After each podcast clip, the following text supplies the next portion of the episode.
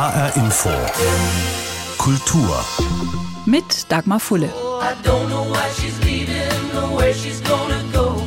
I guess she's got her reasons, but I just don't wanna know. Cause for 24 years I've been living next door to Alice. Sie werden es spielen und singen. Ganz sicher. Wenn auch vielleicht erst ganz zum Schluss. So als Höhepunkt und letzte Zugabe. Smokey beim Rheingau Musikfestival.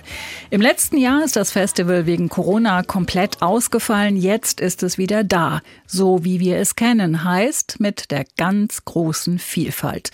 Vom Pop mit Smokey, Milo und Max Giesinger über Chansons mit Klaus Hoffmann, Ute Lemper oder Jo van Nelsen. Klassik von Bach, Beethoven, Mozart oder Mendelssohn Bartholdy mit Igor Levit oder Katja Bunyatischvili, kubanische Nächte und argentinischen Tango bis hin zu Jazz mit Till Brönner, Candy Dulfer oder Chili Gonzales. Dieser Mann gilt als verschrobenes Genie und Verwandlungskünstler. Die einen liegen ihm zu Füßen, während sich die anderen fragen, was will der eigentlich wirklich? Dieser Typ in Morgenmantel und Pantoffeln, der auf der Bühne mal den Rapper und Musikerklärer gibt und mal den in sich gekehrten Pianisten. Martin Kersten hatte kurz vor Beginn des Festivals die seltene Gelegenheit, mit ihm zu sprechen. Das ist Chili Gonzales. Aber das.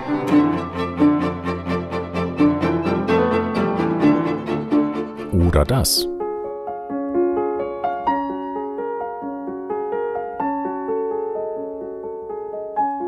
Jason Beck alias Chili Gonzales ist ein musikalisches Chamäleon. Wie eine Pralinenschachtel, würde Forrest Gump sagen. Du weißt nie, was du bekommst. Beim Rheingau Musikfestival läuft er unter dem Label Jazz, was ihn eher ein bisschen zu amüsieren scheint. In unserem Gespräch kommt jedenfalls prompt die Relativierung. Jazz ist ein großer Regenschirm. Ich bin vielleicht auch ein Klassikkomponist, ich bin vielleicht ein Jazzspieler in meinem Kopf bin ich ein Pop-Artist, weil ich bin sehr orientiert Publikum. Ich bin ein Entertainer. Communication ist die wichtigste bei mir. Unterhalten und kommunizieren, das sind also die entscheidenden Kategorien für Chili Gonzales.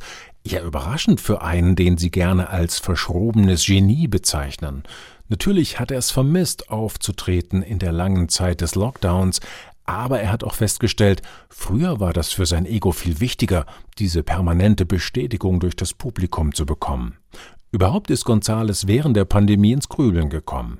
Ist Kultur in einer Extremsituation für die Menschen wirklich so lebensnotwendig? Culture hat eine kleine Rolle zu spielen. Aber wenn alle die Musiker hat gesagt, wir sind die wichtigste, Musik kann uns heilen. Ich, ich finde das ein bisschen peinlich, weil jeder kann sagen, mein Beruf ist die wichtigste, weil ich mache das. So, everybody calm down. Trotzdem freut sich Chili Gonzales sichtlich wieder zurück auf der Bühne zu sein. Music is back. Die Musik ist zurück, hat er als Motto über die ganze Konzertreihe im Rheingau gestellt. Noch ist längst nicht alles wie vorher. Die Konzerte kürzer, das Publikum kleiner. Er weiß nicht mal, ob sein Schlagzeuger Joe Flory zum geplanten Konzert in Wiesbaden aus England einreisen darf. So, alles ist sehr kompliziert, aber wie ich sage in mein Lied Music is Back, Music is back and I'm back in my habitat, doing my tightrope act like acrobats. Music is back, two shows for half of the cash. The bank is back in the black cause we just had to adapt. Wir müssen adaptieren. Alles ist unterschiedlich. Publikum, Musiker. We have to embrace the chaos of coming back from COVID. Das ist das Thema. Was immerhin vertraut sein dürfte, ist seine Marotte, immer und überall mit Morgenmantel und in Hausschuhen aufzutreten. Ein bisschen lächerlich, ein bisschen poetisch, genau das Richtige für sein Chili Gonzales Universum, sagt er. I feel like it really works for the Chili Gonzalez universe. Ridiculous and poetic at the same time. It's, it's kind of my thing. Sein ungewöhnliches Outfit bricht mit Konventionen im Konzertsaal, ist aber durchaus respekt- und stilvoll gemeint. Morgenmantel und Schuhe sind aus feinster Seide extra für ihn geschneidert. Er gibt eben den Gentleman, der sein Publikum zu sich ins Wohnzimmer einlädt, um es zu verwöhnen. Das entspanne die Leute, sagt er, dann seien sie einfach offener für seine Kunst. Ein bisschen wie bei gutem Sex. You have to loosen your sexual partner up. They have to be very relaxed so that you can start that build up towards the ultimate release. That's just how I see it. Seine Partner auf der Bühne sucht Chili Gonzales aus wie im richtigen Leben. Nicht nach Stil oder Instrument, die Chemie muss stimmen. So wie jetzt im Rheingau mit Igor Levit und Malakow Kowalski oder mit dem Kaiserquartett aus Hamburg. Kaiserquartett sind eine echte Band. Ich spiele solo, aber am Ende brauche ich immer Freunde und Family auf die Bühne mit mir. Aber das ist immer eine Frage von Leute. Die Leute und dieser Geist von einer Gruppe oder von einem Musiker ist mehr wichtig als die Instrumente. Eine Begegnung mit Chili Gonzales zum Start des Rheingau Musikfestivals 2021. Er wird wie immer auch bei allen seinen Konzerten des Festivals eine musikalische Wundertüte auspacken. So zum Beispiel auch am 13. August in Wiesbaden. Dafür können Sie auch Karten gewinnen. Knapp 200 Konzerte sollen es insgesamt werden beim Festival und bei der derzeitigen Corona-Lage könnte es gut sein, dass tatsächlich alles klappt wie geplant. Ein Hygienekonzept muss natürlich trotzdem sein. Der spektakulärste Teil davon ist ein mobiler Konzertkubus. Irgendwas zwischen Wohnzimmer und Konzertsaal. Ein Dutzend Monteure wuseln geschäftig mit Holzleisten und Werkzeug umher. Der Boden ist mit Sägespänen bedeckt. Am Schloss Johannisberg entsteht gerade ein mobiler Konzertsaal für das Rheingau Musikfestival. Im Moment geben hier aber noch Hammer und Kreissäge den Ton an, lacht Matthias Becker. Das war schon immer so, dass wir verrückte Ideen hatten und dann versucht haben, die so zu konkretisieren, dass sie am Ende umsetzbar waren. Holz, Stahl und Glas fügen sich hier in geradliniger Architektur zu einem Kubus. 900 Quadratmeter groß, 8 Meter hoch, passgenau zwischen die historischen Wirtschaftsgebäude im sogenannten Cuvée-Hof und eine mächtige alte Zeder gezwängt. Festivalintendant Michael Herrmann, der in der Nähe wohnt, schaut regelmäßig vorbei, wie der Bau vorangeht. Natürlich ist es eine Riesenherausforderung, aber wir mussten diese Herausforderungen annehmen, weil wir in den Fürst von Metternich-Saal nach Hygienebestimmungen nur 80 bis 120 Personen reinbringen dürfen. Normalerweise gehen 450 rein. So viele Zuhörer braucht es auch, damit sich Kammerkonzerte mit namhaften Ensembles, aber auch jungen Künstlern rechnen. Das Schloss Johannisberg als Spielstätte aufgeben war keine Option. Es gehört seit Beginn zum Festival. Also muss eine temporäre Lösung her, erklärt Geschäftsführer Masilius von Ingelheim. Man muss nicht nur drauf kommen, man muss es sich zutrauen. Ich glaube, das große Thema, was hier mitschwingt, ist das Zutrauen. Und mit dem Team von Matthias Becker, die sagen, wir machen das. Und wir machen das vor allem in Eigenregie. Becker ist gelernter Tontechniker und ein Mann der ersten Stunde beim Festival. Er hat Europas größtes Akustikbüro hinzugezogen. Spezielle Wandstrukturen und ein Deckensiegel sollen dafür sorgen, dass sich der Schall im Konzertsaal selbst verstärkt. Im Schachbrettmuster Sitzplan finden 550 Zuhörer Platz, regulär sogar 1200. Damit ist der neue Kubus der größte Kammermusiksaal weit und breit. Der 57-jährige Bäcker sieht sich als Pionier. Hat noch keiner gemacht. Zumindest in Europa habe ich noch keinen gesehen. Sonst hätten wir ihn ja angemietet. Die Pianistin Gabriela Montero weiht den Konzertkubus am 1. Juli ein. Anfang September, wenn das Rheingau Musikfestival zu Ende geht und sich im Schloss Johannisberg die Weinlese ankündigt, bauen Matthias Becker und seine Mannschaft den Kubus wieder ab. Auf 30 Lkw verpackt kann er dann ins Zwischenlager oder zum nächsten Einsatz fahren. Die Investition von einer halben Million Euro wird zur Hälfte aus dem Bundesprogramm Neustart Kultur gefördert, sagt Masilius von Ingelheim. Der Kubus hat eine Lebensdauer von ungefähr 15 Jahren, haben wir mal geschätzt. Und er wird uns begleiten. Wo er allerdings stehen wird in den nächsten Jahren, das ist noch offen. Aber er wird auf jeden Fall Hauptspielort des Festivals auch in den nächsten Jahren. Und wenn es mal ganz vorbei sein sollte mit Corona, dann könnten in diesem wiederverwendbaren Kubus bis zu 1200 Menschen Platz finden. Unsere Reporterin Birgitta Söhling über den mobilen Konzertsaal für das Rheingau Musikfestival auf dem Gelände von Schloss Johannisberg. Und das ist nur einer der Orte, an denen das Publikum in den nächsten Wochen endlich wieder Live-Musik genießen kann. Intendant Matthias Hermann pflegt die Tradition, das Festival auf den ganzen Rheingau zu verteilen, berichtet Ursula Böhmer. Spielorte sind wie immer auch Schlösser, Kurhäuser, Burgen, Domplätze und Innenhöfe von Weingütern oder auch die Weinberge selbst, etwa bei der Steinberger Tafelrunde. Dort sitzen in einem Weinberg, der total mit einer Mauer umgeben ist, sitzen dort Gäste an einer langgezogenen Tafel, tafeln dort, trinken Wein, essen und die Musik zieht an dieser Tafel vorbei.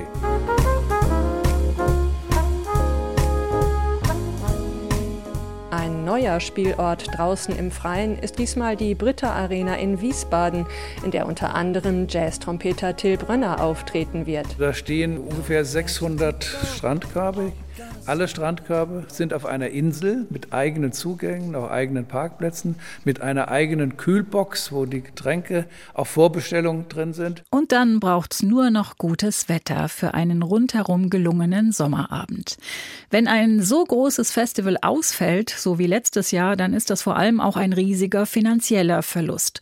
Offenbar ist es aber gelungen, das Projekt doch wieder an den Start zu bringen, mit vereinten Kräften.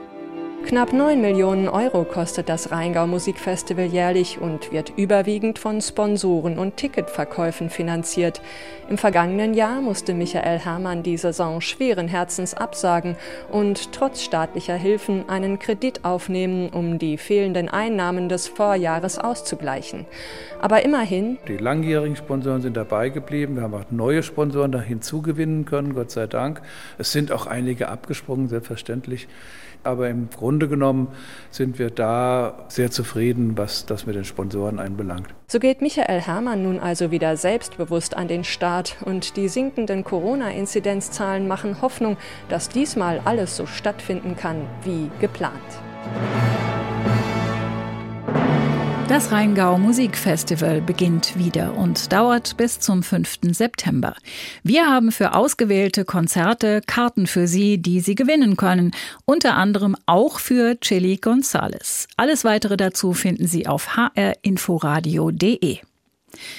Den Macherinnen und Machern, den Künstlerinnen und Künstlern des Festivals ging es seit Frühjahr 2020 genauso wie vielen anderen Kulturschaffenden in Deutschland. Die Corona-Krise hat ihnen mehr oder minder ein Arbeitsverbot beschert und damit auch die Möglichkeit genommen, Geld zu verdienen. Einige haben es geschafft, sich neu zu erfinden und Ideen entwickelt, die die Pandemie überdauern sollen. So hat beispielsweise die Frankfurter Kammerphilharmonie analog zu den Restaurants einen Musiklieferdienst entwickelt, mit dem man sich die Musik nach Hause bestellen kann. Eine Cellistin hat ein kleines Open-Air-Festival entwickelt und ein Kunsthistoriker hat die digitalen Möglichkeiten neu entdeckt. Pascal Hess sagt, den 13. März 2020 wird er nie vergessen, denn da fing der erste Lockdown an und seine Arbeit war weg. Alle Museen, in denen er sonst Führungen macht, waren von heute auf morgen dicht. Digital wurde sowas wie das neue Zauberwort, aber ihm war schnell klar, nur mit der Kamera irgendwo draufhalten, das reicht nicht. Ich habe eigentlich schon nach dem 15. März, also zwei Tage nach dem Lockdown, habe ich begonnen, Online-Seminare zu geben. Und ähm, ich hatte mir dann aber überlegt, dass das wahnsinnig frustrierend ist, wenn man einfach eine Führung online ins Netz überträgt. Viele Museen haben das versucht. Die haben dann ihre Mitarbeiter mit Handykameras durch die Ausstellung geschickt. Das hatte dann immer so ein bisschen so ein Tremor, war leicht verwackelt. Die Kunst war schlecht ausgeleuchtet. Und irgendwann haben die sich immer umgedreht und sagten, und das hier ist mein Ausstellungsraum. Und ich dachte mir, ja, Spatz, aber dein Ausstellungsraum interessiert mich nicht. Ich hätte halt gerne die Kunst gesehen. Und dementsprechend habe ich mir überlegt, wenn man online arbeitet, muss das unbedingt Vorteile bringen, die analog nicht möglich sind. Das heißt, diese Sitzungen, die ich dann erarbeitet habe, die müssen Dinge bieten, die im Museum nicht erfahrbar sind. Das Ergebnis seiner Überlegungen sind Führungen, wie es sie bisher nicht gab, weil sie quer durch die Museen der Welt führen oder so nah ran an ein Kunstwerk, wie es die Alarmsysteme im richtigen Leben niemals erlauben würden. Pascal Hess sucht sich deshalb nicht ein Museum aus, sondern ein Thema. Das Netz der Macht im Florenz der Medici, die Wunderkammern Europas, der Zweifel und die Kunst oder auch das Einhorn in der Kunst unter dem hübschen Titel Magische Wesen, Rätselbilder und pinke Kotze. In the distance, hear the laughter of the last unicorn.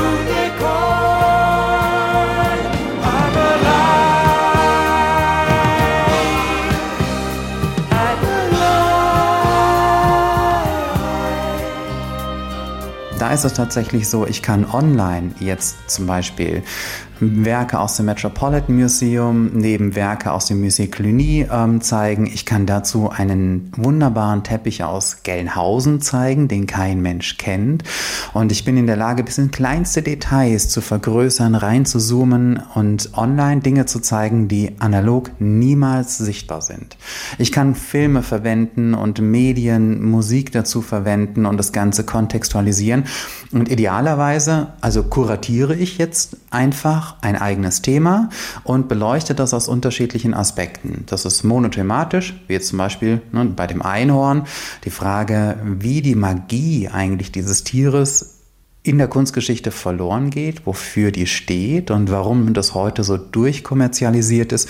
Das geht reicht von Raphael bis über The Last Unicorn aus den 80er Jahren. Und das Tolle ist, die Besucher können dann einfach immer mitreden, mit abstimmen, sich einbringen und das also gibt also online ein wunderbares, im Grunde so ein Ping-Pong-Spiel. Ein Glas Wein gehört dazu, sagt er, ein bequemes Sofa vielleicht und eben Laptop, Tablet oder Smartphone. Mehr als 15 verschiedene Themen hat Hess inzwischen auf seiner Website. Was kann so ein Kunsthistoriker eigentlich alles machen im Leben? Kleiner Querschnitt durch die aktuellen Stellenangebote. Da gibt es ein Lektorat für Bildbände. Es gibt Jobs als Kurator an Hochschulen, in Auktionshäusern oder in der Provenienzforschung. Also ein durchaus reichhaltiges Angebot. Aber die Online-Führungen von Pascal Hess haben auch für ihn einen ganz großen Vorteil. Sie bieten viel Raum für Kreativität. Ich weiß nicht, ob es ein Berufszweig ist, aber es ist ein neues Betätigungsfeld. Der Vorteil ist zum Beispiel, wenn ein Museum jetzt eine große Ausstellung macht, im Städel wird Rembrandt kommen, bin ich immer in der Lage, vorbereitend oder nachbereitend zu einem Ausstellungsbesuch einen neuen Fokus zu entwickeln, Werke zu zeigen, die in der Ausstellung nicht zu sehen sind. Oder wenn man sich vorstellt, man kann irgendwie nicht wohin reisen ich habe jetzt Kunden aus Brüssel oder auch aus Kanada. Ich kann denen zeigen, was Frankfurt gerade zu bieten hat oder andersrum. Ich kann etwas begleiten zu einer Ausstellung in Berlin oder in München machen. Und das Schöne ist, dass ich die Themen setze dabei, dass ich also künstlerisch, ähm, geistig eigene Perspektiven entwickle. Und ich glaube, dass das ein neues Berufsfeld, ne, zumindest ein neues Betätigungsfeld ist als Kunsthistoriker. Und zwar eins, das auch nach Corona weiter bestehen kann und wird, verspricht Pascal Hess. Neue Ideen, neue Formen, neue Wege braucht es nicht nur in Corona-Zeiten und nicht nur in der Kunst. Manchmal aber kann die Kunst auch dabei helfen, neue Wege zu gehen, zum Beispiel um verödete Innenstädte wieder zu beleben. Große Einkaufszentren, der Onlinehandel und steigende Mieten haben auch schon vor der Pandemie dazu geführt, dass der Einzelhandel in den Fußgängerzonen es schwer hatte. Manche haben gar aufgegeben. Vielerorts stehen Geschäfte leer. Beispiel Hanau. Die Stadt arbeitet engagiert an Konzepten zur Wiederbelebung der Innenstadt. Der kürzlich eröffnete Kunstkaufladen Tacheles bietet Kunst zum Anfassen und versteht sich als Marktplatz und neuer Treffpunkt. Früher wurden hier Schuhe verkauft, jetzt gibt es nur Kunst. Viel Kunst. Im ehemaligen Schuhhaus Dielmann in der Hanauer Innenstadt hängen im Untergeschoss viele große und kleine Bilder an der Wand. In der Mitte des Raumes ein großer Tresen, dahinter Engin Doan. Wir haben hier ganz viel vor. Wir wollen auf keinen Fall, dass es ein normaler Kunstkaufladen wird und die Leute laufen hier einmal im Kreis. Im besten Fall kaufen sie was und gehen. Also Ich meine, ist auch gut, aber eigentlich möchten wir, dass das hier ein lebendiger Ort ist und da arbeiten wir gerade auch ganz fleißig dran. Engin Doan ist Künstler und Galerist. Seit kurzem aber auch fest angestellt bei der Stadt Hanau. Denn weil in Hanau immer mehr Geschäfte schließen und die Innenstadt verödet, mischt sich die Stadt ein. Als das Schuhhaus auszog, verhandelte die Stadt Hanau mit dem Eigentümer eine neue Pacht. Ziel war es, einen Ort zu gründen, der Kunstschaffende fördert. Das ist die Mission des Kunstkaufladens Tacheles, sagt Storemanager Engin Doan. Wir haben hier hinten zum Beispiel ein ähm, offenes Atelier, was wir Künstlerinnen und Künstlern zur Verfügung stellen zum Arbeiten. Das, ist, das kostet auch nichts. Und ja, einfach Leute, die halt gerade kein Atelier haben oder keinen Ort zum Arbeiten haben, das stellen wir ihnen hier zur Verfügung. Wir machen hier dann Abendkurse, in Zukunft Malkurse, Wochenendseminare, Workshops. Also hier wird ganz viel passieren. Lesungen werden wir machen und arbeiten hier auch mit dem regionalen ähm, Buchladen zusammen. Städte wie Hanau stehen vor einem riesigen Strukturwandel. Große Einkaufszentren, der Onlinehandel und hohe Mieten vertreiben Geschäfte und damit Menschen. Martin Bieberle von der Stadt Hanau will das stoppen. Er leitet den Bereich Planen, Bauen, Umwelt. Es wird auf definitiv nicht mehr so werden wie vor Corona. Corona ist wie eine Stromschnelle für, für den Einzelhandel nach unserer Überzeugung. Das ist ein beschleunigten Trend, der aber eh da gewesen wäre. Wir müssen uns jetzt mit neuen Konzepten und Ideen diesem Strukturwandel äh, entgegenstellen. Von alleine wird es, wird es nicht gelingen. Deswegen hat die Stadt Hanau eine Marketinggesellschaft gegründet mit dem Ziel, den Standort zu stärken. Seit dem großen Stadtumbau 2015 mischt sich Martin Bibele in alle Immobilienfragen ein. Die Stadt hat sich ein Vorkaufsrecht gesichert für alle Immobilien, die aufgegeben werden. Wenn man nur zuschauen, wie die Läden leer werden, wie sie mit Monostrukturen neu gefüllt werden, werden wir alle erst dann in Anlehnung eines alten Sprichworts, wenn der letzte Laden geschlossen ist, merken, dass Amazon keine Stadt ist. Martin Bibele mischt sich aktiv in die Entwicklung der Stadt ein. Er ist nicht nur Chef der Hanau Marketinggesellschaft, sondern er verantwortet den technischen Umweltschutz, den Naturschutz, den Denkmalschutz. Er ist Grundstücksmanager und Chef der Stadtentwicklungsgesellschaft. Er betreibt das Grundstücksgeschäft und die Projektentwicklung der Stadt. Bieberle hat große Pläne und will nichts weniger als die Stadt neu erfinden. Wir werden ein Stück öffentliche Nutzung mehr in die Stadt zurückholen. Wir werden noch mehr Arbeiten in die Stadt zurückholen. Wir werden soziale Funktionen in die Stadt zurückzuholen haben. Und wir werden sowas wie hier Kunstkaufhaus Tacheles, das heißt auch durch die Stadt ein Stück mit befeuerte, spannende Erlebnisobjekte und Projekte in die Stadt zu organisieren haben. Es tut sich was in Hanau. Angesichts der dramatischen Veränderungen nimmt die Stadt ihr Schicksal selbst in die Hand. Jan Tussing über das Kunstkaufhaus Tacheles in Hanau, das mehr sein will als nur ein Platz zum Einkaufen. Ein Projekt gegen die Verödung der Innenstädte. Ideen gibt's noch viele mehr. Frankfurt beispielsweise denkt darüber nach, nach einer Aufhebung der harten Corona-Regeln ein Pavillondorf entstehen zu lassen, in dem sich Partnerstädte wie Tel Aviv, Mailand und Prag präsentieren oder Schausteller, Foodtrucks und Pop-up-Geschäfte in die Fußgängerzone zu holen. Und während all diese Ideen noch ganz am Anfang stehen, hat ein ganz großer der Kultur seinen Abschied verkündet. Ein Musiker, der mehr als 25 Alben veröffentlicht hat, ein Schauspieler, der mehr als 80 Filme gedreht hat und der längst zu den großen Songschreibern der US-amerikanischen Geschichte gehört. Chris Christopherson. Geboren in Texas, heute zu Hause auf der Hawaii-Insel Maui, wollte er zuerst Schriftsteller werden, war dann Hubschrauberpilot bei der US Army und zog mit knapp 30 Jahren nach Nashville, um sich seinen Traum von der Musik zu erfüllen. Es hat geklappt. Das hat er vor allem einem Song zu verdanken und dem Produzenten Fred Foster. Feeling good was easy, when Bobby sang the blues. Feeling good was good enough for me. Good enough for me and Bobby McGee. Fred was the guy that uh, gave me the title. That's why he's got half the song in there. Fred uh, had a, in his uh, studios. Fred habe ich den Titel zu verdanken. Ohne ihn gäbe es den Song nicht. Im Keller seines Studios hatten die beiden Songschreiber Felici und Bodlow Bryant ein Büro und eine Sekretärin namens Barbara, genannt Bobby McKee. Eines Tages kam Fred zu mir und sagte, ich habe einen tollen Songtitel für dich, Me and Bobby McKee. Und du musst den Song so schreiben, dass man nicht darauf kommt, dass Bobby eine Frau ist. Ich habe zuerst gesagt, das kann ich nicht, aber es ließ mich nicht mehr los. Also habe ich den Song geschrieben, als ich einen Job hatte, unten am Golf von Mexiko. Ich hatte McGee verstanden anstatt McKee und dabei ist es geblieben. Ein Monat später habe ich Fred den Song vorgestellt. Er flippte aus und rief alle zusammen. Me und Bobby McGee hat alles verändert. Wenn es diesen Song nicht gegeben hätte, wäre ich vielleicht nie aus Nashville rausgekommen. I might never never have gotten out of Nashville had it not been for that one. Chris Christopherson über Me and Bobby McGee, den Song, den Janis Joplin zum Welthit machte und der für seinen Autor der Anfang einer langen Karriere wurde. Bis Anfang vergangenen Jahres ist er noch aufgetreten. In diesen Tagen, am 22. Juni, ist er 85 Jahre alt geworden und hat seinen Rückzug von der Bühne verkündet. Sein Sohn John kümmert sich ums Geschäftliche und Chris Christopherson ab jetzt vor allem um seinen großen Garten. Und das war HR Info Kultur.